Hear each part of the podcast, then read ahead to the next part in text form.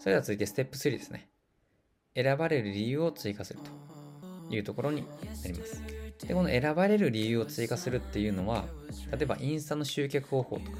は腐るほどネットにあるわけですよ。ブログを使って稼ぐと。まあ、腐るほどネットにありますよね。その腐るほどたくさんある中から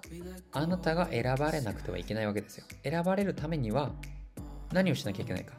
他との違いを出さなきゃいけないですね。他とここが違うよっていうことをアピールできなければ大衆の一部、大勢の中の人から抜け出せないわけですよ。つまり、どこも一緒に見えちゃうんですね。だから値段で勝負になっていくんですよ。まあ、よく分かりやすいって言い方があれかもしれないんですけれども、例えばこの弁護士さんとか、ファイナンシャルプランナーとか保険屋とかですね、に頼んでも、正直こっちから見たらみんな一緒じゃないですか。まあ、中には凄腕の弁護士さんとかそういうのいるかもしれないですけれども、ま、素人目から見たら誰も一緒だし、どこも一緒だし、みんな同じようなこと言ってるし、なんかみんななんか人良さそうな写真だったりするし、じゃあもう何で選ぼうってなったら、まあ、その初回の面談が無料とか、手数料がいくらとか、ま、そういう値段の勝負になってくるんですね。なので、しっかり選ばれる理由を追加しておかないと値段で勝負していかなきゃいけなくなっちゃうっていうところですよ。だから必ず選ばれる理由っていうのを入れていかなきゃいけないんですね。じゃあその選ばれる理由はどういうふうに作っていけばいいのか、どういうふうにどういうふうなことを入れれば選ばれる理由になるのかっていうのがここの話になります。選ばれる理由の見つけ方の一つ目が実績ですね。例えばこんな実績の出た私のなんとかを公開。こんな感じですね。自分の実績っていうのはもう唯一無二なんですよ。で、ここは B リーグみたいな感じですね。あの人が成功したのは自分が知らない秘密を知っているからだというところで、これの秘密、あなたの実績ですね、を知りたいからというところになってくるわけですよ。で、例えば、未経験のサラリーマンがコンサルタントになって、たった半年でネットを使って毎月100人以上の見込み客を集められるようになった。スキル、知識、経験ゼロから半年で毎月10人以上の見込み客をネットで集められるようになるコンサルタント企業術を公開。とかですね、例えば。なので、こういった自分の実績から唯一無二の情報なので、それをもとにオファーとしてやっていく。で、選ばれる理由ですね。自分は未経験でやった。で、半年でできたよ。こういう実績がある。だから自分はこういうことを言う権利があるというところで実績を結びつけるというところですね。これが選ばれる理由になるわけですよ。で、二つ目が、ナンバーワンですね。このナンバーワンっていうのが誰もが認める権威性になるわけですね。もし、ナンバーワンと言えるものがあれば、最強の選ばれる理由になります。なぜなら、みんなが選ぶものはいいもの。ナンバーワンということがみんなが選んでる。みんなが買ってるっていうことですね。だからナンバーワンになる。なのでナンバーワンという肩書きとか言えるものがあれば最強なわけなんですよ。なんでかっていうと、人は失敗したくないんですよね。買い物をするにしても何かをするにしても失敗はしたくないんですよ。なので、みんなが選んでいるっていうことは、まあ無難だよねというか安全だよね、失敗しないよねというふうに思えるわけですよ。こちらがなんかああだこうだ言わなくても。だからナンバーワンと言えることがあれば、それだけでも最強の選ばれる理由になるんですね。もし、ナンバーワンと言えなくても、ナンバーワンだと認識できることがあれば OK ですよ。例えば、99年続く日本を代表とする経済雑誌に単独インタビューが掲載され、安倍元総理などの著名人が出演するドキュメンタリー番組にも出演した。まあ、これナンバーワンとは言ってないんですけれども、なんかいろんな著名人が出てたり、まあ、その99年続くとか、そういったことがあれば、あ、なんかすごい人なんだなとか、いうふうに思ってもらえるわけですよ。なので、そういったナンバーワンだとは言えなくても、その中で上の方なの人なのかなナンバーワンの人なのかなっていう風な認識ができるようなことがあれば、それを伝えてあげるというところも全然 OK っていうところですね。なぜなら人は失敗したくないからみんなが選ぶものを選びたいっていうところがあると。だからナンバーワンと言えれるものがあれば、それだけで選ばれる理由になるよというところですね。で、選ばれる理由の3つ目ですね。専門性、伝統とか、例えば創業 100, え、創業100年、99年続くとか、この長く続いているだけで、その道の専門家として見られて、権威、権威性になるというところですね。例えばコンサルタント15年とコンサルタント1年。じゃあ専門性がそれだけで全然違う印象を与えるわけですよ。なので自分が長く続けていることがあれば、それを言うだけでも選ばれる理由になるわけなんですよね。長くやっているイコールプロだと思われる。専門家だと思われる。というところなので、自分が長く続けていることがあれば、それだけで選ばれる理由になっていくというころですね。で、あとは、みんなに選ばれていること。先ほど言ったことと被るとは思うんですけれども、ナンバーワンとか、ベストセラーとか、有名人が使っているとか、累計1万人、満足度90何パーセントとか感じですね。こみんなに選ばれてるよ、みんなに使われてるよっていうところを主張するのも選ばれる理由の見つけ方になります。例えば、延べ600人以上の社長、個人事業主をサポートしたというのと、延べ10人の社長をサポートした。では、まあ、全然社会性というか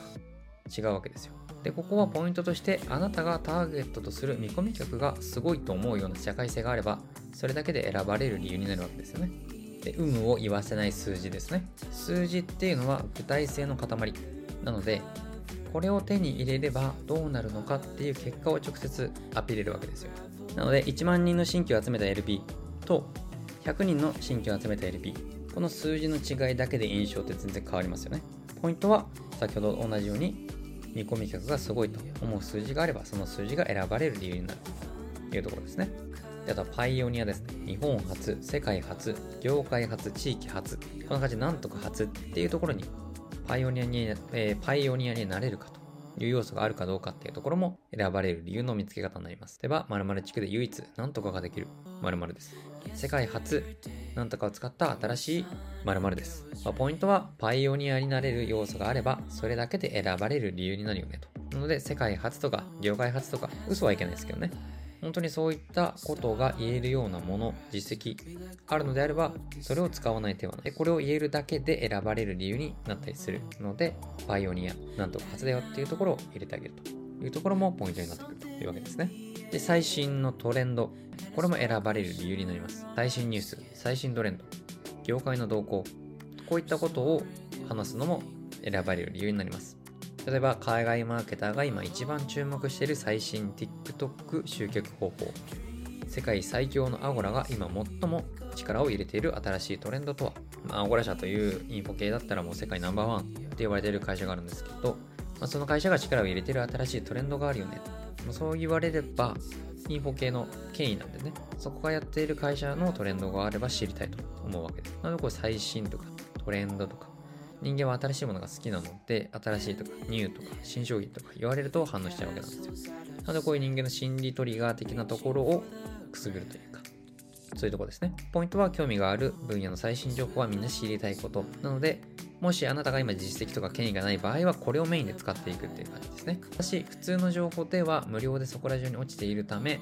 ここでしか手に入らない情報にするという必要があるんですけれども、実績とか権威がない場合は、これをメインで使うわけですよ。ということを踏まえてワークですね。あなたの選ばれる理由を見つけようというところで、先ほどの専門性があることは何か、権威性があることは何か、具体的に言える数字はある、業界のパイオニアとして何かあるのか、ない場合は、ターゲットが興味のあるジャンルの最新情報は何かというところでですね、これで選ばれる理由をまずは考えてもらうというワークを実際にやってください。なので実績とか、ナンバーワン、専門性、みんなに選ばれてる有無を言わせない数字。まあ、これも実績になりますよね。で、パイオニア。で、もしこれらがない場合は最新情報とか、こちらの話をしていくというところですね。これもぜひですね、時間をとってやってみてください。はい、じゃあステップの4ですね。LP のヘッドコピーに落とし込むというステップになっていきます。で、このヘッドコピーも型があって、もうオリジナルでやらないでください。もう型にはめてやってください。で、2つの型があるので、その2つの型に入れ込んではめて作ると。で、テンプレ1としては悩みにアピールよねというところで、ネット集客ガイドブックが悩みにアピっているので、まあ、他の動画のところでですね、ネット集客ガイドブックはどういう風に作ってるのかっていうところは解説している動画があるので、そちらでちょっと確認をしてください。まあ、その解説を聞けば、まあ、どういう風に作ってるのかっていうのがわかりますので、まあ、それはですね、LP のヘッドに落とし込んで作っていくというところで悩みにアピールっていうのがネット集客ガイドブックですので、詳しくは他の動画でですね、見てくださいと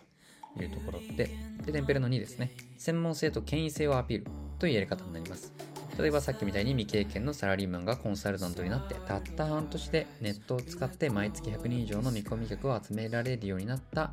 スキル知識経験ゼロからですですね。これをテンプレ化すると、〇〇が〇〇をした、〇〇を公開、〇〇を〇〇して〇〇になる〇〇のための〇〇、今だけ無料で公開。みたいな。もうちょっと例えばで言うと、ネットで新規を集めたいけど何をすればいいかわからないと悩みの社長へ。ネットを使った集客のことなら、1万人以上の実績、売上貢献総額1500億以上、成功率96.4%、柳岡コンサルタント事務所にお任せください。ネットを使った仕組み作りの代行から実際に売り上げが出るまでのサポートまで全部,、えー、全部サポートいたしますみたいなまあ、こんな例文ですね。こんな感じになっている。なので、ここに専門性とか実績とか権威性ですね。を入れ込んだ感じのところを LP のヘッドに落とし込んでいくと。なので、悩みなのか、専門性、権威性アピールのか、このどっちかに当てはめてもらって、じゃあ実際ですね、LP のヘッドのコピーをここでワークで作っていってください。で、作り方としては、〇〇が〇〇をした〇〇を公開。〇〇を〇〇して〇〇になる。なんとかのための〇〇。今だけ無料で公開って。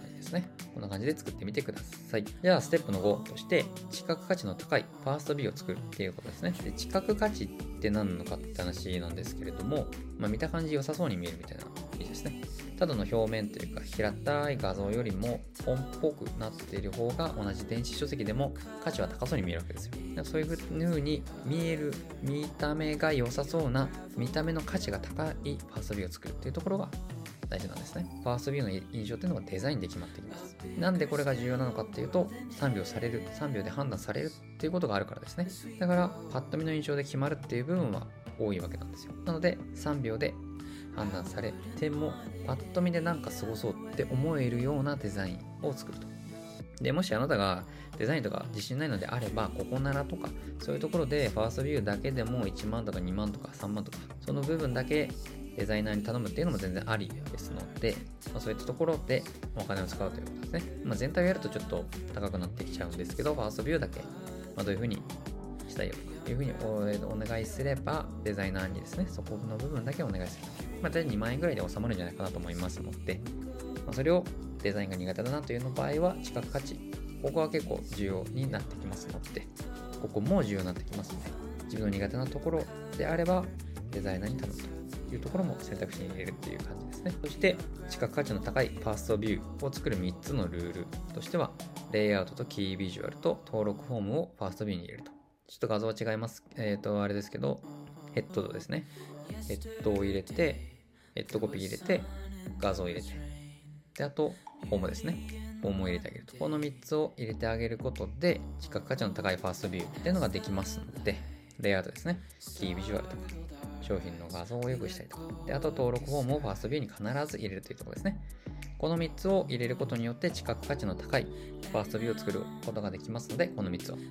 守ってやっていってください。で、ここまで来るためにはワークをですね、実際にやっていって進めていかないと完成することができないので、なのでぜひですね、これの講座を何回も見てもらって、あなたの売れるオファーを作って、実際にですね、LP から集客できるようにしていってほしいと思っております。なので何回もですね、見直してもらって、実際にですね、実践をして売れるファーを作っていってください。それではこの講座は終わりです。お疲れ様でした。